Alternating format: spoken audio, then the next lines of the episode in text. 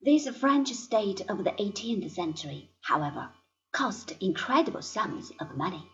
This money had to be produced in the form of taxes.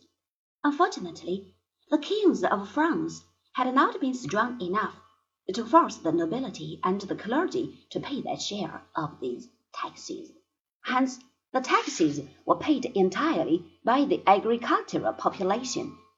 But the peasants living in dreary hovels no longer in intimate contact with their former landlords, but victims of cruel and incompetent land agents, were going from bad to worse.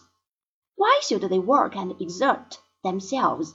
Increased returns upon their land merely meant more taxes and nothing for themselves, and therefore they neglected their fields as much as they dared.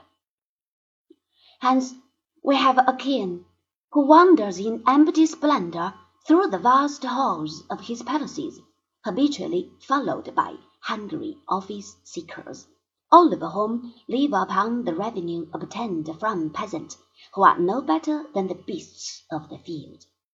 It is not a pleasant picture, but it is not exaggerated. There was, however, another side to the so-called ancient regime, which we must keep in mind.